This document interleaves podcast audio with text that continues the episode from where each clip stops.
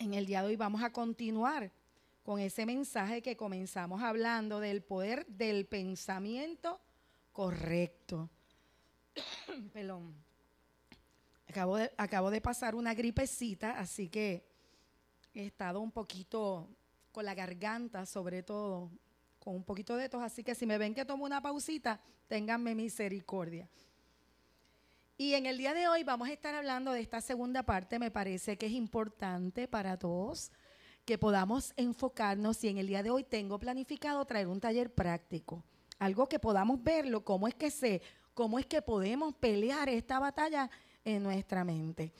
Y quiero comenzar con el primer texto que tengo como base para esto. Está en el Salmo 94, el versículo 11, del 11 al 13. Y dice la palabra del Señor, bien sabe nuestro Dios las tonterías que se nos ocurren. ¿Alguien está de acuerdo con esta porción de la escritura? ¿Cuántas tonterías se nos ocurren a nosotros? Mi Dios, tú bendices a los que corriges, a los que instruyes en tu ley, para que enfrenten tranquilos los tiempos difíciles. Verdaderamente, a nosotros se nos ocurren muchas tonterías y el Señor tiene que venir con su gracia, con su misericordia, con su paciencia, con su amor, con su cuidado a corregirnos. Y si nosotros le permitimos que lo haga, dice que vamos a poder enfrentar tranquilos los tiempos difíciles. Y quiero, ¿verdad? Tirar este versículo porque nuestra mente no siempre piensa lo correcto y no siempre nos damos cuenta de ello. Es importante que nosotros podamos entender cómo es que funciona esto. En la Biblia, en 2 de Corintios 10, dice algo bien interesante dice, para que Satanás no tome ventaja sobre nosotros, pues no ignoramos sus planes. Cuando yo leo este versículo, lo primero que viene a mi mente es que, ay, él tiene planes. Nosotros tenemos un adversario que tiene planes. ¿Tú lo habías pensado? Nosotros no tenemos esa tendencia natural a pensar que nosotros tenemos un enemigo que tiene planes contra nosotros. Eso quiere decir que se toma tiempo para planificar una estrategia para apartarte de Dios. Hoy lo vamos a desenmascarar en el nombre de Jesús para que no tenga poder sobre nosotros. ¿Qué él planea hacer? Él planea torcer tu mente. Porque si puede, te va a desviar del propósito de Dios te va a distraer para que no escuches la voz de Dios y va a destruir tu potencial. Si puede hacerte creer una mentira, tu vida va a ser afectada porque la vida va a gobernarte como si fuera, la mentira te va a gobernar como si fuera una verdad. Y te quiero decir que nosotros tenemos un problema por naturaleza. ¿Y sabes cuál es el problema? Que el sensor natural que nos fue dado de fábrica, nos engaña. Y mira lo que dice la palabra, es defectuoso. En Jeremías 17:9, nada hay tan engañoso como el corazón. No tiene remedio. ¿Quién puede comprenderlo? O sea, que los pensamientos pueden ser atacados y si yo me dejo llevar por lo que yo siento, por este corazoncito, él no es confiable. No es confiable, ¿por qué? Porque ya la Biblia nos declara y ya Dios nos ha declarado que es engañoso y perverso. En Proverbios 14, 12 dice, hay caminos que al hombre le parecen rectos, pero acaban por ser caminos de muerte. O sea, a mí me puede parecer, es que a mí me da el feeling de que esto está bien, es correcto. Y cuando vengo a ver, caí en una trampa, porque mi sensor no estaba alineado a la voz de Dios. Así que es importante que nos demos cuenta que todos nosotros somos vulnerables a ser engañados. Uno de los hechos más alarmantes que tú no puedes perder de perspectiva es que los seres humanos, tú y yo, tenemos un enemigo natural sobrenatural, cuyo objetivo es usar el dolor y el placer para hacernos ciegos, tontos y miserables. Pero no es por un ratito, sino Él nos quiere mantener en esa condición a modo de cárcel el mayor tiempo posible. ¿Por qué? Porque si lo logra, nos va a tener cautivos a su antojo. Ahora, saca la libreta o saca tu celular y toma nota. Te estoy invitando a que tomes nota porque yo quiero que te prepares en la palabra saca la libreta o saca el celular y toma una foto al slide siguiente.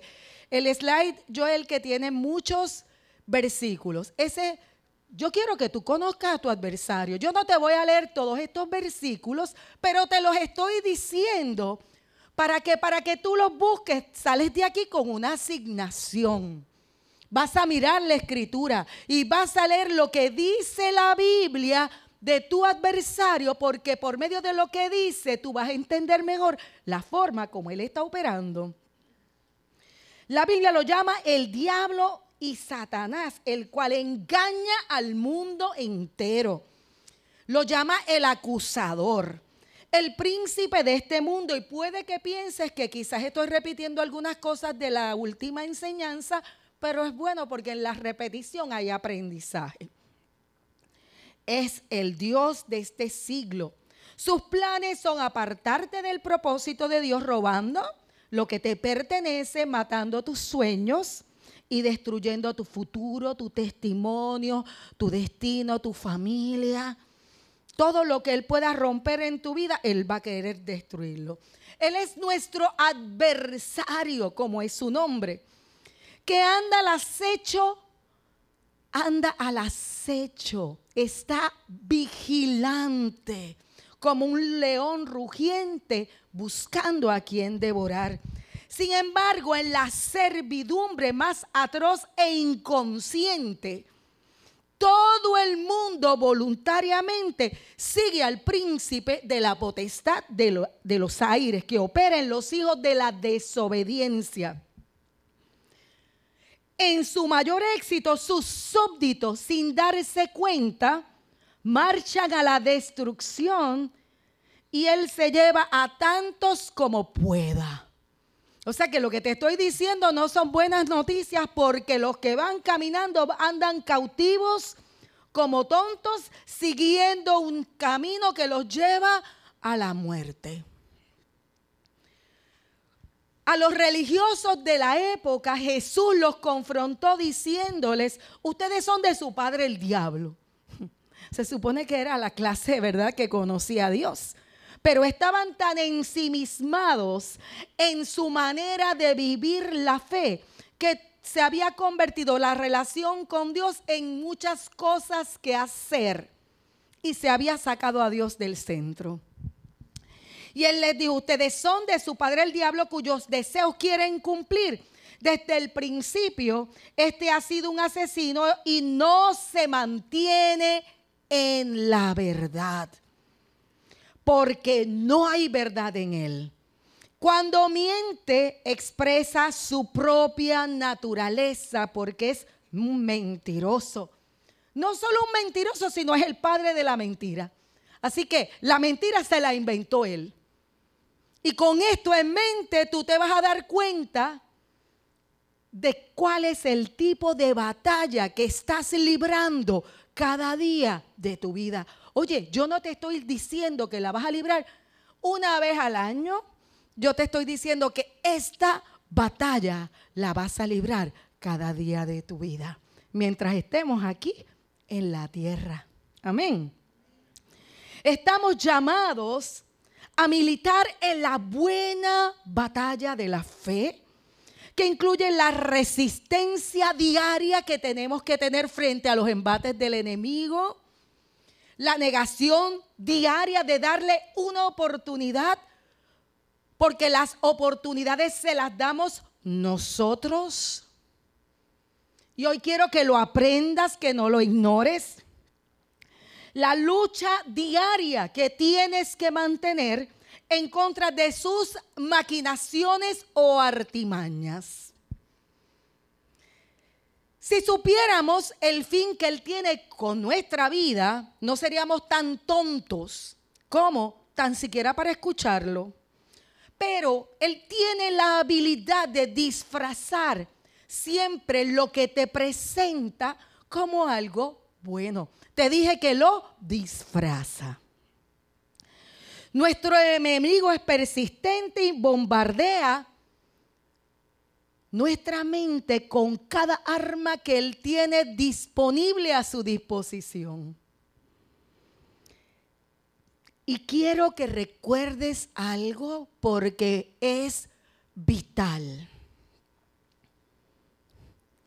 Hoy vengo a recordarte que nuestro adversario está vencido. Que con todo lo que te estoy diciendo, Él está derrotado. Pero Él va a seguir caminando para ver si tú caes en la trampa. Él no tiene poder sobre ti a menos que tú se lo entregues. Por eso es que tienes que estar alerta. Se acerca con tentaciones que le puedes llamar ofertas tentadoras. Y al final, tú decides. Todas las tentaciones comienzan con un pensamiento. ¿Dónde se libran las batallas de las tentaciones? En la mente. Y al final, ¿quién decide? No decide el diablo, decides tú. Tú y yo estamos en guerra, vivimos en una guerra, no lo podemos ignorar. Mientras estemos vivos cada día de nuestra vida, debemos tomar decisiones. La mayor parte de los problemas que tú y yo tenemos en la vida están enraizados en patrones de pensamientos que producen los problemas que hoy experimentamos. Aceptamos ideas y le dijimos que sí a ellas y vivimos como si fueran verdades, aunque son mentiras. Tu adversario te desprecia con más odio del que tú te puedas imaginar. Quiere mantenerte lejos de Dios a Él no le conviene que tú te acerques a Dios, porque a la que te acercas a Dios, tus ojos se abren y comienzas a ver más claro y te das cuenta de las trampas y de las mentiras que el enemigo ha puesto. Quiere evitar que tengas relaciones cercanas y buenas con la gente que tú amas quiere robarte el gozo y la paz de Dios. Te roban la paz de Dios. Quiere despojarte de la plenitud que podrías tener al saber que al creerle a Dios tú marcas la diferencia. Si tú aprendes a ganar la batalla de tu mente, tú vas a marcar la diferencia en gran manera donde quiera que tú te pares. Quiere despojarte de todo y sabes cómo lo hace. De la manera más sencilla y tonta. Te miente. Así nomás. Él te mintió. Y tú lo creíste. Ay, papá. Su visión es hurtar, matar y destruir, detenerte, devorarte. Ahora, todo esto que te he dicho no es un truco nuevo, es un truco viejo. Esto empezó desde el jardín del Edén. Y veamos un poco más de información. Vamos al Edén una vez más. En Génesis 3.1 dice, la serpiente era más astuta que todos los animales del campo que Dios el Señor había hecho. Así que le preguntó a la mujer, ¿es verdad que Dios les dijo que no comieran de ningún árbol del jardín? Y te quiero decir que esa pregunta fue el primer ataque a la mente humana registrado en la Biblia. Eva pudo haber reprendido al tentador, pero en lugar de eso entró en una conversación con él. Y ella le contesta, ay, pero podemos comer del fruto de todos los árboles. Pero en cuanto al fruto del árbol que está en el medio del jardín, Dios nos ha dicho, no coman de ese árbol ni lo toquen. De lo contrario, morirán. Entonces el enemigo se enardece y habla con más fuerza todavía. Y lo primero que hace es restarle autoridad a la verdad de Dios. Y dice la palabra, pero la serpiente le dijo a la mujer, no es cierto, no van a morir. Dios sabe muy bien que cuando coman de ese árbol se le abrirán los ojos y llegarán a ser como Dios, conocedores del bien y el mal. Ese fue el primer ataque y dio como resultado la primera caída. Escocotao. Eso fue un knockout, pero terrible. ¿Y sabes por qué? Porque Eva no lo vio venir. Y yo pienso que el enemigo viene con una táctica de engaño y no te dice directamente, ¿Tú crees que si él le llega a decir a Eva, cómete el fruto, vas a traer desgracia, muerte, destrucción, desolación? La presencia de Dios ya no estará sobre tu casa. ¿Tú crees que si el diablo le dice eso, Eva hubiese comido? Eva hubiese salido corriendo de ese lugar. Pero se lo pintó tan bonito sonó atractivo para ella. Le prometió, llegarás a ser como Dios. Y eso es algo que puede sonar maravilloso y atractivo, pero era que una mentira. No la estaba tentando a hacer algo malo, entre comillas, o a causar daño, a generar injusticia la estaba tentando con algo que a su entender se veía atractivo. Y dice la palabra que la mujer vio que el fruto del árbol era bueno para comer. Entonces lo miró dos veces. Antes no lo miraba. Y lo miró dos veces. Y vio que el fruto del árbol era bueno para comer, que tenía buen aspecto y que era deseable para adquirir sabiduría.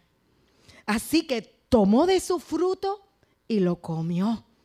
Luego le dio a su esposo, oye, esto está bueno, vente y come tú también. Y él también comió. Eva perdió la primera batalla. Pero desde ese día tú y yo hemos estado librando la misma batalla. Pero ¿sabes cuál es la diferencia ahora? Tú y yo tenemos al Espíritu Santo y su poder y podemos ganar y vivir ganando esta batalla cada día de nuestra vida. Pero tenemos que estar alerta velar y orar para que no caigan en oración. Vela y ora. Hmm, eso quiere decir que nosotros tenemos que vivir como sabios.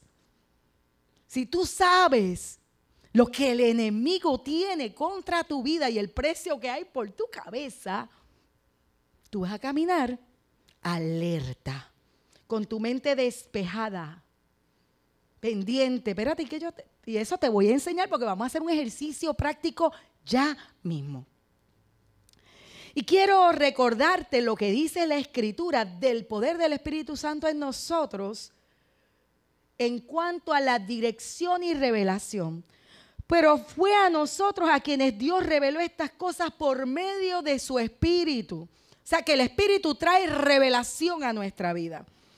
Pues su Espíritu investiga todo a fondo y nos muestra los secretos profundos de Dios. Nadie puede conocer los pensamientos de una persona excepto el propio espíritu de esa persona. Y nadie puede conocer los pensamientos de Dios excepto el propio espíritu de Dios. Y nosotros hemos recibido el espíritu de Dios, no el espíritu del mundo, de manera que podemos conocer las cosas maravillosas que Dios nos ha regalado. Son cosas maravillosas. Les decimos estas cosas sin emplear palabras que provienen de la sabiduría humana.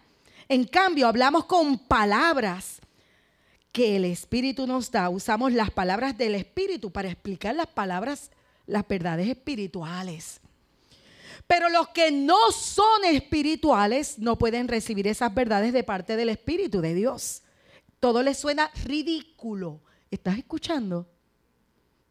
¿Alguien te ha dicho ridículo por creer lo que Dios dice?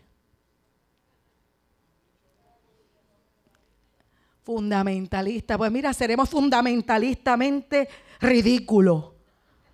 Porque la palabra de Dios es el fundamento de nuestra vida de nuestra fe. Y por ella vivimos y por ella morimos. Amén. Oye, lo oí decir que amén.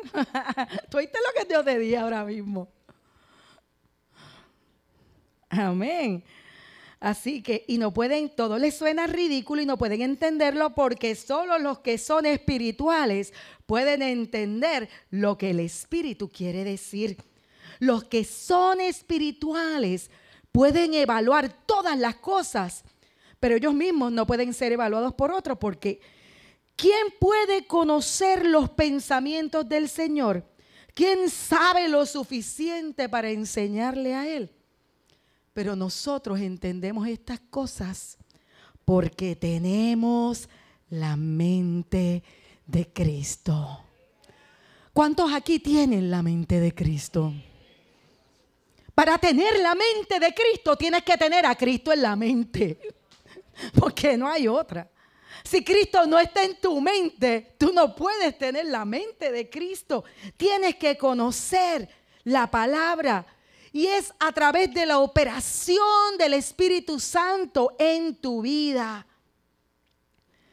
Al tener la mente de Cristo puedes confiar en sus caminos.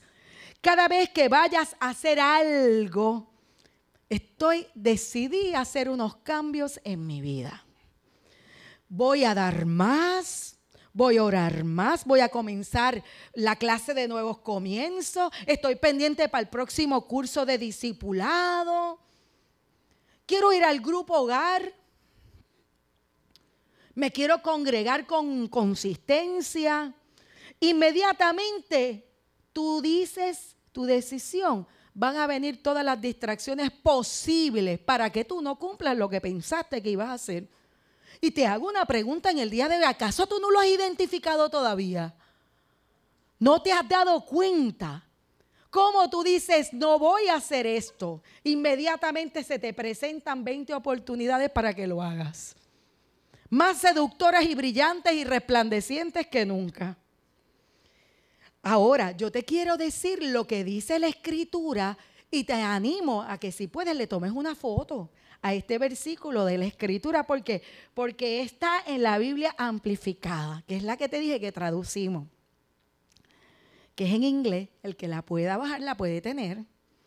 Dice, "No te ha sobrevenido ninguna ninguna tentación y coge las palabras principales y te las expande a lo que dice el original. Y dice, ninguna prueba que nos incite al pecado, no importa cómo se presenta o a dónde conduce, que no sea común a los hombres. O sea, ninguna tentación o prueba se te ha presentado que esté más allá de tu resistencia humana y que no se ajuste ni adapte, ni pertenezca a la experiencia humana ni sea tal que un hombre no pueda resistirla. Así que no me digas que no puede. Y fiel es Dios a su palabra y su naturaleza compasiva. Y podemos confiar en Él que no permitirá que nosotros seamos tentados más allá de lo que podemos soportar, sino que siempre con la tentación, proveerá también la vía de escape, una forma de huir a un lugar seguro, a fin de que puedas resistirla. Mira, ¿sabes qué? Esta es la verdad. Tú puedes vencer. Si tú clamas a Dios, vas a tener lo que necesitas porque Él te va a dar una salida, una forma de salir a un lugar seguro, como forma de escape. Amén. Ahora, estamos viendo esto y te quiero recordar algo. Esta batalla es invisible. Nosotros no lo vemos físicamente, pero hubo un momento donde no fue de esa manera. Y vamos a mirar, ¿verdad? Esto de una manera bien tremenda. Mirando esto, vamos a ver pistas acerca de cómo hacer uso del poder de Dios para derribar las fortalezas que el enemigo quiere levantar en nuestra vida. Y la última vez que nos reunimos hablamos de tres armas. ¿Se acuerdan? Que eran la palabra, la oración y la alabanza y adoración. Muy buenos estudiantes. Porque es que eso es básico y tenemos que recordarlo siempre. Esa es nuestra vida diaria. ¿Qué pasa? Te voy a hablar específicamente cómo Jesús, y lo sabemos y lo hemos escuchado, pero en el día de hoy vamos a aprender la lección. En la tentación, cuando Jesús fue bautizado, el Espíritu lo impulsó a ir al desierto, donde estuvo ayunando por 40 días y 40 noches. Cada ataque lo derrotó con la palabra. Él mostró cómo descubrir la mentira detrás de la media verdad que estaba declarando el enemigo. Y quiero que lo vayamos a mirar por intento. Fueron tres intentos. En el caso de Eva no llegamos hasta allá. El primer intento, ahí está. En ese momento Jesús tiene hambre y el enemigo sabía, porque después de 40 días sin comer, ¿cuántos saben que puede dar hambre?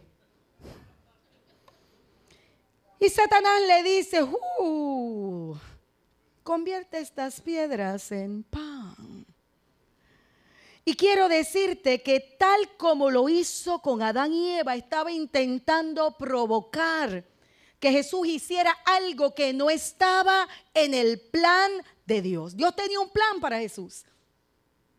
Porque el enemigo puede tener sus planes, pero Dios tiene planes de bien para ti.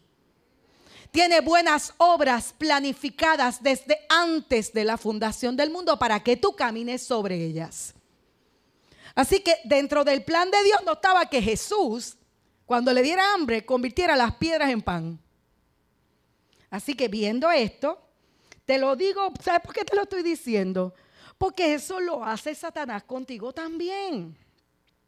Jesús le responde, escrito está. No solo de pan vivirá el hombre, sino de toda palabra que sale de la boca de Dios. Él estaba citando Deuteronomio 8.3.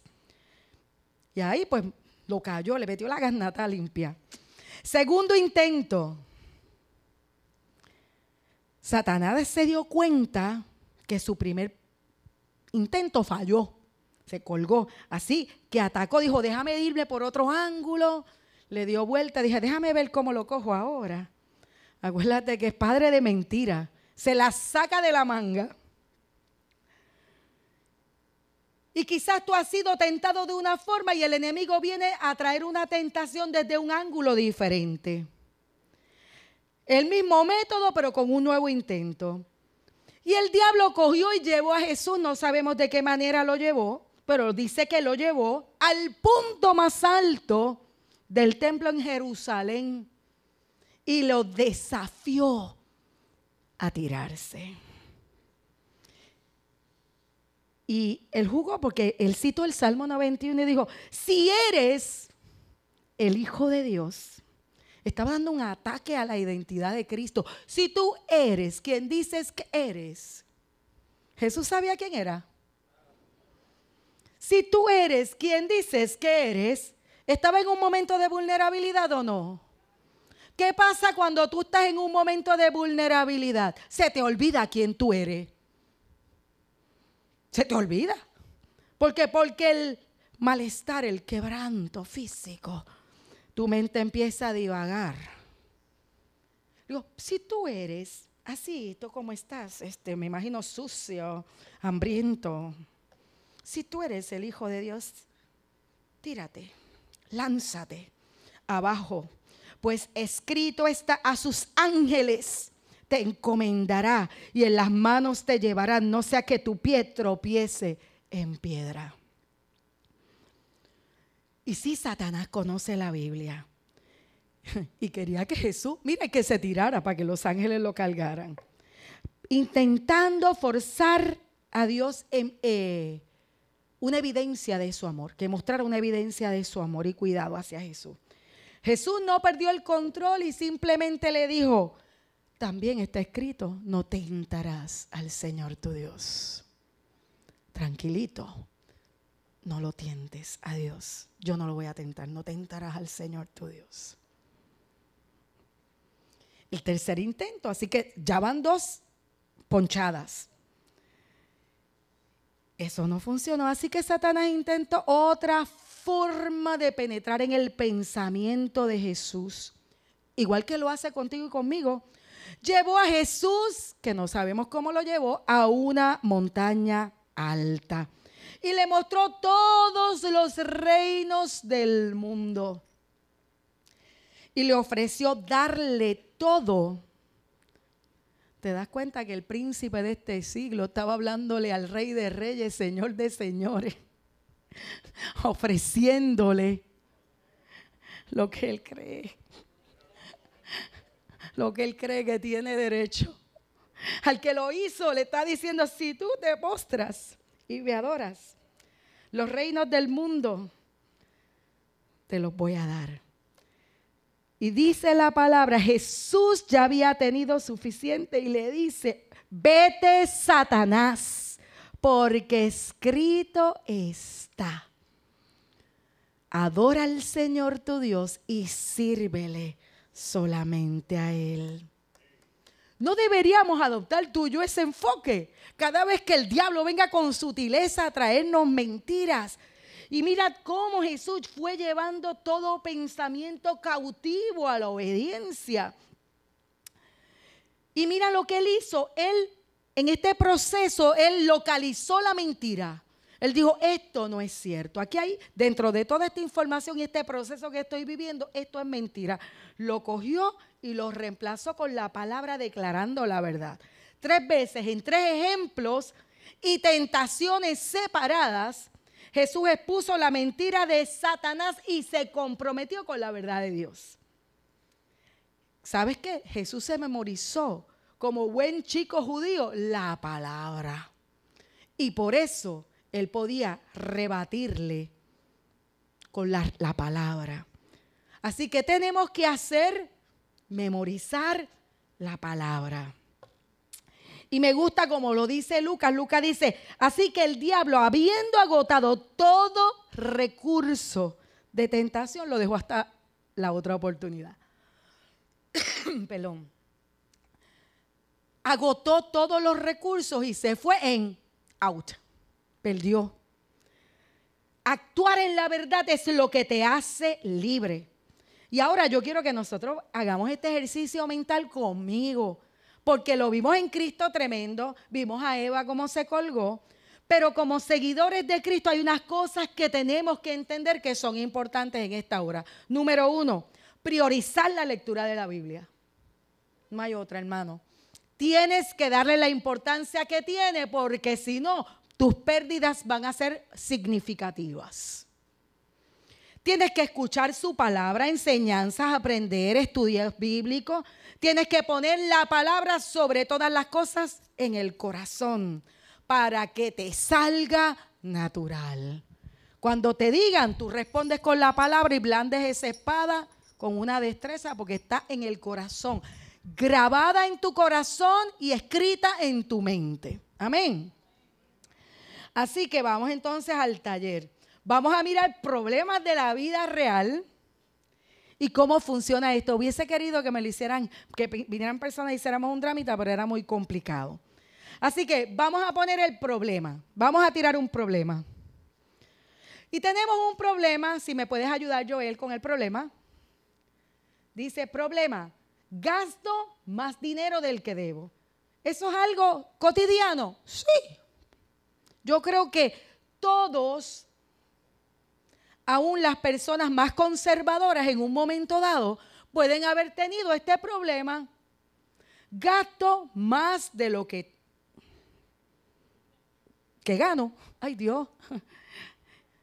Quizás te comprometes demasiado, lo que implica que tu salario está súper comprometido.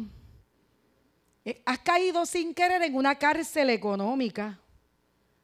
Y de momento tú empiezas a pensar y dices, caramba, gasto más de lo que debo. Ese es el problema. Ahora, hay que empezar a hacer unas preguntas que sean profundas. Y eso es lo que nos pasa porque nosotros no nos analizamos a nosotros mismos. Nosotros vivimos la vida con la vida loca por ahí para abajo. No pensamos con seriedad cuando estamos atravesando procesos. ¿Por qué? Caí aquí. Y te voy a poner unas preguntitas por aquí. ¿Las tienen las preguntas? Y dice, ¿por qué estoy haciendo esto? ¿Por qué gasto tanto dinero? ¿Y cuándo esto comenzó? ¿Cómo me hace sentir esto? ¿Me impulsa el miedo? Si es así, ¿de qué tengo temor? Hay algo que detona esta conducta. Cuando me pasa algo, me voy shopping y no puedo parar de comprar. Si es así, porque a menudo gasto tan compulsivamente. Oye, e, estas son preguntas, apúntalas, tómale la foto. Mientras te haces estas preguntas que se supone te penetren, ora pidiéndole a Dios Espíritu Santo, muéstrame la verdad y que yo no pase la página. Porque ¿sabes lo que hacemos cuando nos damos cuenta de esto? Lo evadimos. Y si lo evades, sigues en la cárcel. Y el llamado de Dios es conocer la verdad para que nos haga libre. Amén. ¿Te das cuenta que esto hay que meterle mano? Que esto es algo que tienes que trabajar cada día de tu vida, que has estado metido en una cárcel por mucho tiempo y hoy te estamos entregando la llave.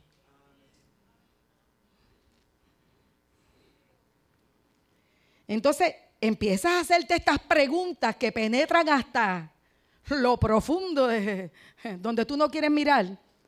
Oye, ¿cuántos saben que nosotros los seres humanos tenemos áreas que no nos gusta que otros se metan? Hmm.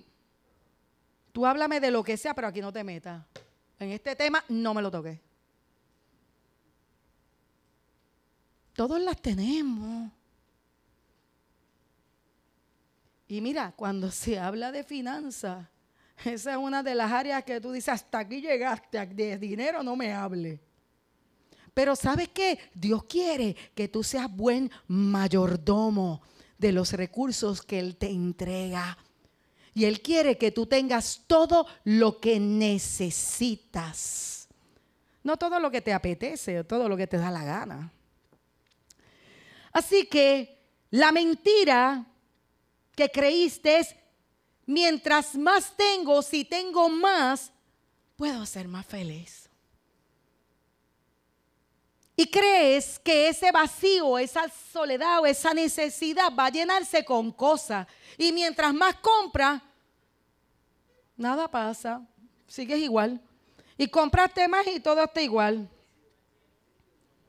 Tienes el bolsillo vacío, eso mismo el bolsillo y la tarjeta trepa.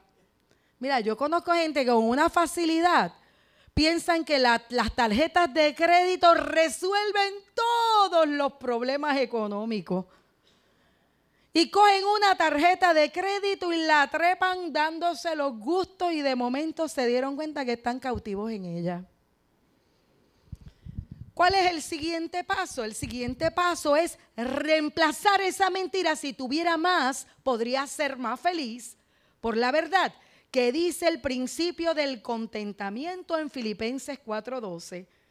La verdad de Dios dice, sé vivir en pobreza y sé vivir en prosperidad. En todo y por todo he aprendido el secreto tanto de estar saciado como de tener hambre de tener abundancia como de sufrir necesidad, porque todo lo puedo en Cristo que me fortalece. Y entonces yo tengo que tomar esta verdad de Dios y hacer una declaración propia. Esa declaración propia la traduzco como haciéndolo personal. Ahora yo puedo estar contento a pesar de mis circunstancias, en abundancia o en necesidad. Porque lo material no me produce la felicidad. Porque no importa lo que no tenga, yo tengo a Cristo. Eso significa que me puedo regocijar siempre en el Señor. Amén. Así que ahí vimos un ejemplo. Ah, ah, ah, ¿Vieron algo? ¿Vieron algo con esto? Te quiero decir que eh, eh, eh, esto es como un cóctel de, mucha información, pero te voy a dar otro más. Vamos a darte este, que este, este problemita de hábitos autodestructivos, vamos a verlo. ¿Cuántos conocen a alguien que pasa un mal rato y se sienta a comerse un galón de mantecado? Es que estoy triste. Se siente y se, se lo come. Se lo comió o se jalta de dulce o de comida chatarra o se bebe el río Orinoco. Se toma píldora, para si no, no puedo estar bien. O entra en relaciones tóxicas, gente que no me conviene. Es un hábito autodestructivo también. Entonces, cuando yo veo que esto me está pasando, que yo tengo un problema, que siempre escojo mal, o termino haciendo lo que no es bueno, pues yo tengo que hacerme las preguntitas, ¿verdad? Voy a las preguntitas, vamos a las preguntitas, dale, ponme las preguntitas. ¿Qué es lo que impulsa mi conducta? ¿Por qué yo hago esto? ¿Qué necesidad siento que este mantecado o esta, el orinoco me está satisfaciendo? Cuando hago esto, ¿me ayuda a entender por qué lo hago? ¿Cuál es la diferencia entre este hábito que he adquirido y otros que he sido capaz de abandonar? Y sabes qué? Cuando empiezas a analizarlo, descubres que la mentira es que crees que necesitas cualquier cosa para aliviar, ayudarte a aliviar el estrés. Es que si me como esto me siento, me siento bien. Te sientes bien en el momento, pero después te mira y dice, ay Dios mío, parece que tengo un salvavidas puesto, ¿cómo me lo tapo? Porque es la verdad. O te sube el azúcar y estás entonces asustado. La mentira es que creíste que cualquier cosa podía darte paz y no lo es. La verdad es, la verdad de Dios es, Jesús dijo, vengan a mí todos los que están cargados, cansados y cargados, y yo los haré descansar. Tomen mi yugo sobre ustedes y aprendan de mí que soy manso y humilde de corazón y hallarán descanso para sus almas, porque mi yugo es fácil y mi carga es ligera. Así que, mirando lo que Dios dice en su palabra como verdad, yo puedo hacer una declaración.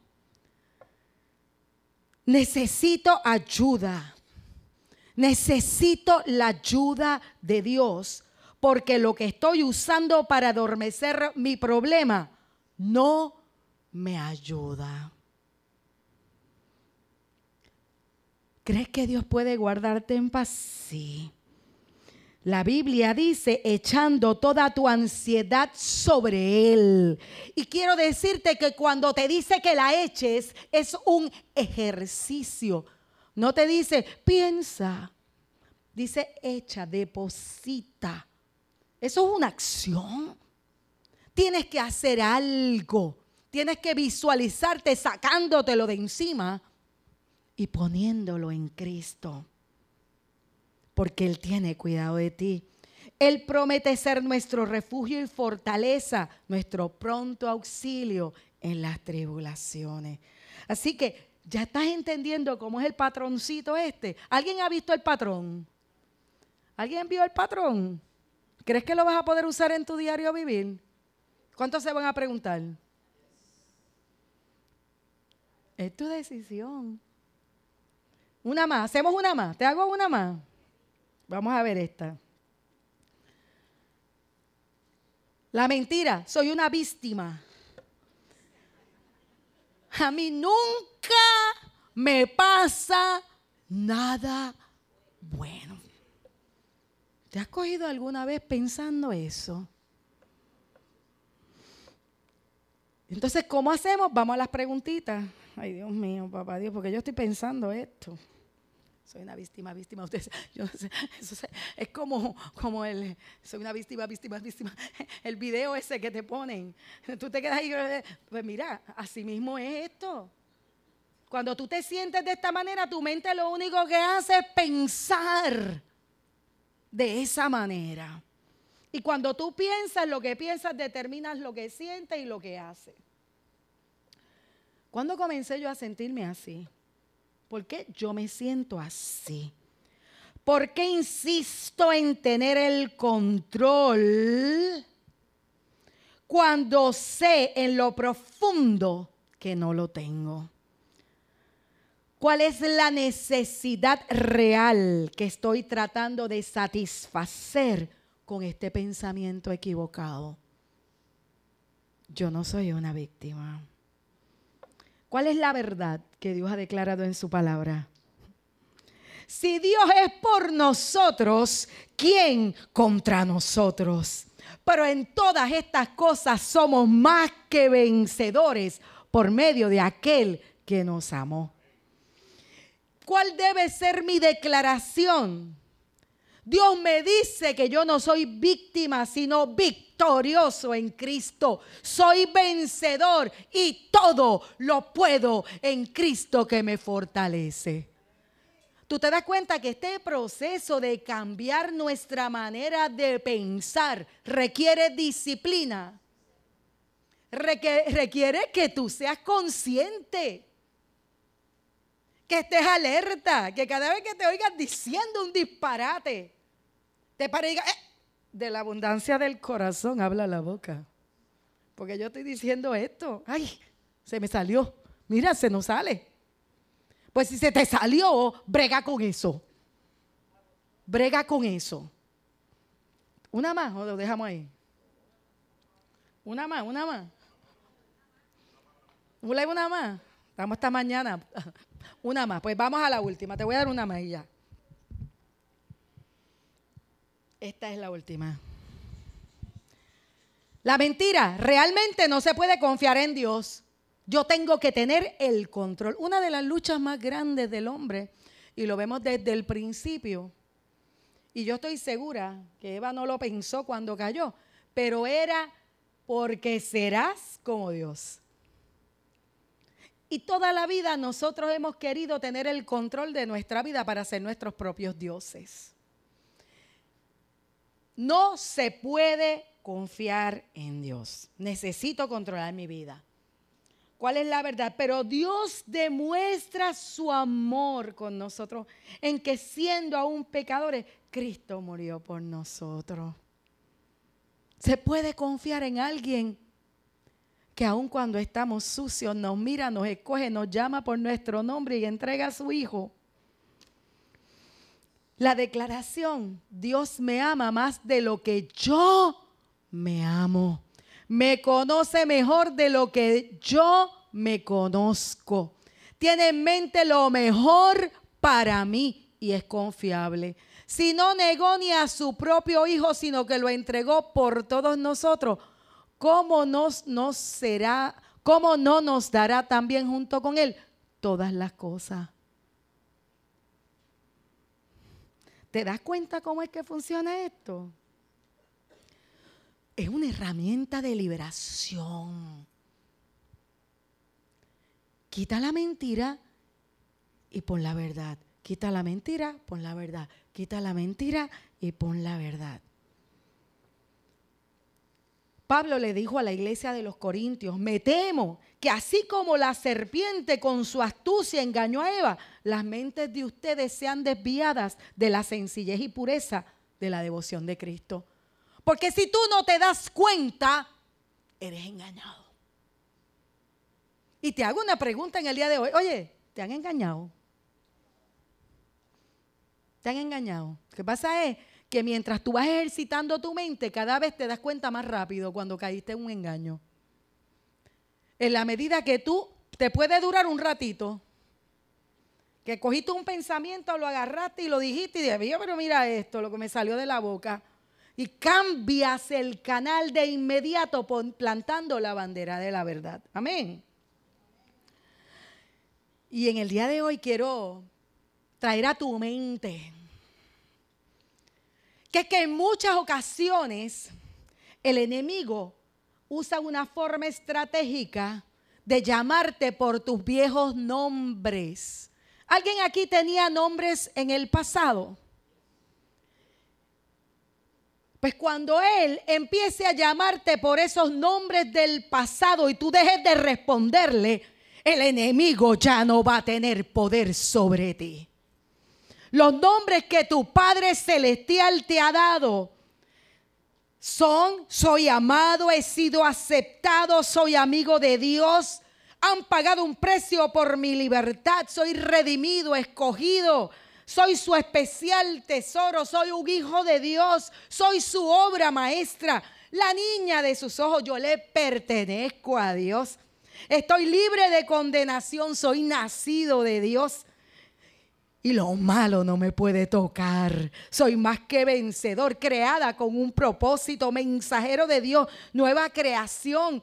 El perfecto amor echa fuera el temor.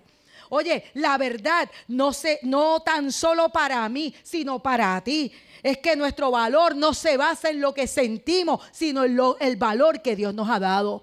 Y Dios nos ha dado un valor tan alto y tan alto él pagó la vida de su Hijo por nosotros. Así que yo tengo un valor infinito, aún a pesar del valor que me hayan dado otros en mi historia. Amén. Así que, ¿qué te estoy diciendo? Cada vez que vengan pensamientos, tienes que agarrarlos y llevarlos cautivos a la obediencia de Cristo. Te toca a ti hacer obediente esos pensamientos. Estas batallas entre nuestras mentiras y la verdad hay que pelearlas. Tenemos que tomar acción y librar estas batallas cada día. Amén. Así que ahí donde está yo te voy a hacer una invitación. No sé si tú puedes ver que esta batalla entre la verdad y la mentira se libra para controlar tu mente. Esto es decisión. Esto no es que yo vengo y oro por ti ahora. De ahora en adelante tus luchas mentales pararon. Y yo te ungí y ya. Eso no funciona así. Esta es una batalla. Y es tu pelea. Y yo te estoy enseñando a tomar posturas espirituales para que tú salgas como lo que ya Dios ha declarado que eres, uno más que vencedor por medio de aquel que te amó. Ese es tu derecho. Porque la palabra dice, y conocerás la verdad, y la verdad te hará libres. Libros sugeridos, aquí tienes unos cuantos. Ese cuestionario y ese taller lo saqué del libro de Craig Groeschel, Gana la guerra en tu mente. Ese fue el libro de donde yo saqué el taller este que le hice de las preguntas. Está el libro de la batalla de Joyce Meyer, que es un libro bien sencillo, bien práctico. El de Craig Rochelle es un poquito más, más profundo. Ahora, limpia tu, para los que les gusta información, la doctora Caroline Leaf, ella es una neuropsicóloga. Y ella, se, ella tiene una especialidad en todo lo de eh, ordenar el pensamiento.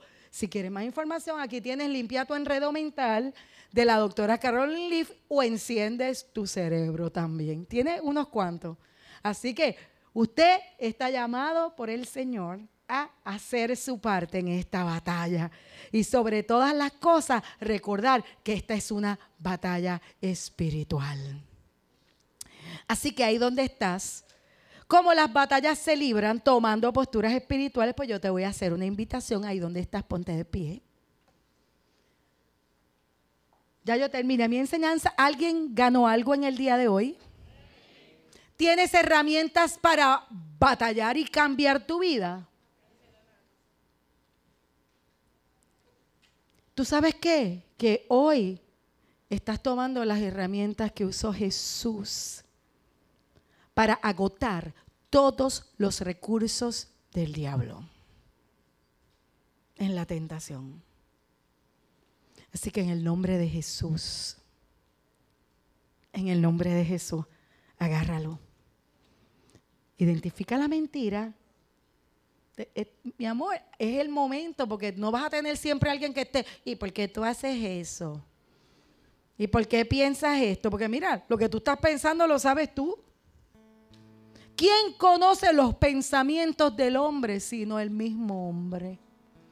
Ahora, cuando tú no quieres conocer algo de ti, viene el Espíritu Santo en tu ayuda, porque Él es nuestro ayudador, nuestro consolador. Y Él viene a guiarnos a toda verdad, el Espíritu de verdad. Así que, en el nombre de Jesús, ¿qué tal si en el día de hoy tomamos postura espiritual y tomamos una determinación en nuestro corazón. Te dije que es una decisión. Aquí la primera decisión es entregarle la vida a Cristo. Si tú le entregaste tu vida a Cristo, el Espíritu Santo está en ti. Y tienes la promesa de que Él te va a guardar. Ahora, tienes que pelear la buena batalla de la fe. Esa te toca a ti creyendo lo que Dios dice. Lo que Dios dijo es sí, amén para ti. Así que cada vez que vengan esos nombres del pasado, esas acusaciones, esos señalamientos,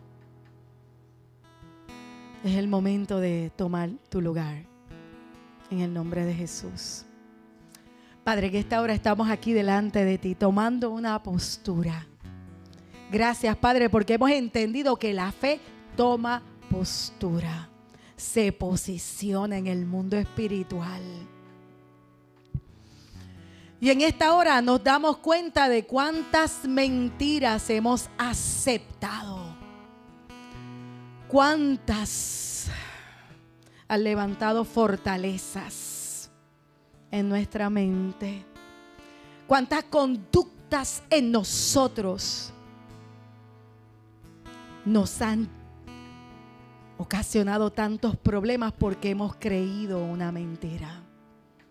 Espíritu Santo, Espíritu de verdad, en el nombre de Jesús, te pedimos que en esta hora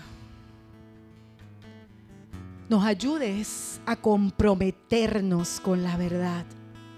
Tu promesa es que si el Hijo del Hombre nos liberta, conoceremos la verdad y esa verdad nos hará libre.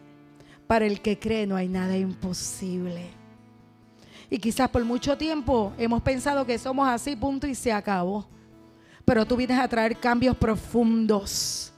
Tú vienes a traer transformaciones profundas.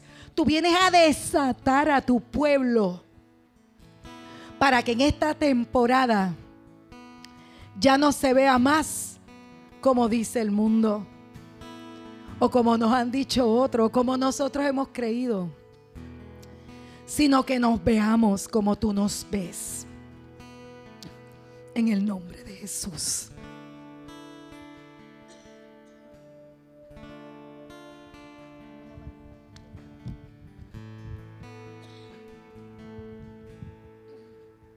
Aleluya. En el nombre de Jesús. En el nombre de Jesús. Tomo autoridad ahora mismo. En el nombre de Jesús. Toma tú mismo. Dale. Toda autoridad te ha sido dada. Toma autoridad. En el nombre de Jesús.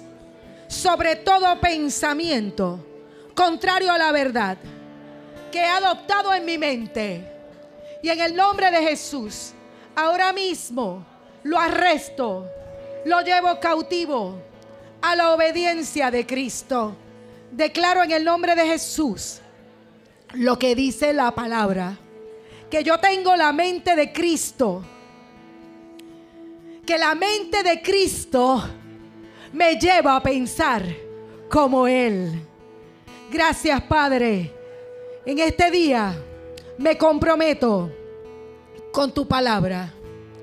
Me comprometo con la oración. Me comprometo a adorarte en el nombre de Jesús. Limpia mi mente de todo pensamiento tóxico. Limpia mi corazón de toda mentira, de todo sentimiento incorrecto, de todo engaño. Exponlo, Señor, en el nombre de Jesús. Te doy gracias, porque yo sé que tu obra es perfecta y que tú no me vas a dejar de la misma manera. Que me amas tanto como para confrontarme. Gracias por tu amor. Gracias por tu verdad. Te pido en el nombre de Jesús libertad. Amén, amén y amén.